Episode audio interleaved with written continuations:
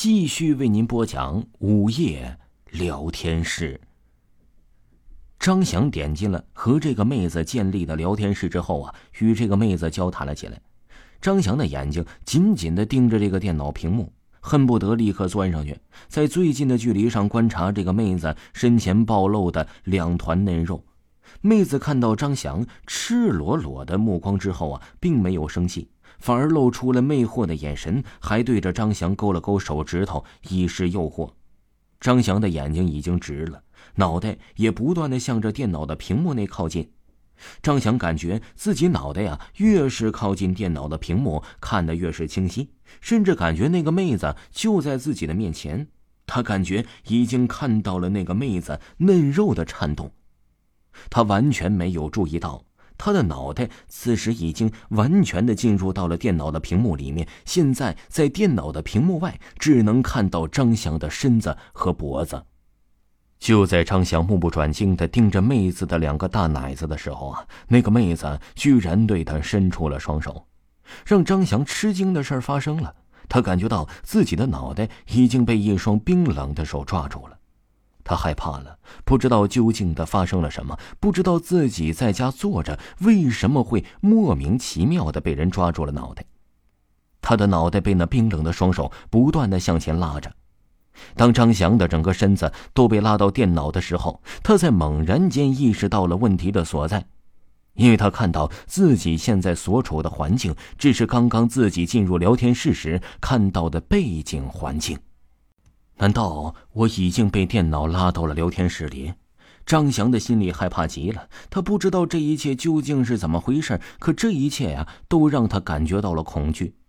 他惊恐的向着那个身子前的妹子望去，这一眼望过去之后，差点没吓死，因为他看到他身前的并不是一个人，而是两个人。这两个人的面孔虽然不一样，可他们的眼神却完全的相似，都是充满了怨恨，恨不得将他千刀万剐了。这两个人的面孔，张翔实在是太熟悉了。一个是被他掐死的老婆，另外一个呀是被他剁尸的一个女孩子。这两个人的目光啊，紧紧还盯着张翔，让张翔感觉到了深深的恐惧。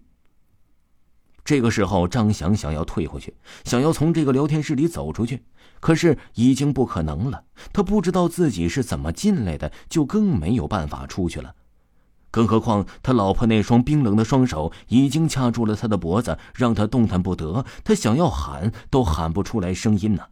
他的眼睛大大的睁开着，他清清楚楚的看到另外一个女人在用长长的锋利指甲切割着他的血肉。每一次指甲的挥舞都会带起一片片血肉，张翔不知道自己挨了多少下，他只是看到自己身上的血肉在一点点的变少，已经露出了白白的骨头。也就在这个时候，他看到妻子的双手轻轻抱起，狠狠的对着他的脖子用力的掐下去，他听到了骨骼的碎裂之声，而后就成为了死人。听众朋友，午夜聊天室就已经为您播讲完毕。如果呢，您有您的亲身经历，就可以私信维华，维华发您咱们直播时通知的二维码来进行分享故事。另外呀，给各位听友推荐一下维华的呃专辑，叫《维华讲民间鬼故事》，就是乡村鬼事。您点开维华的账号的第一行，就可以看到“乡村鬼事”这四个大字了。喜欢的朋友一定不要错过。咱们下期再见。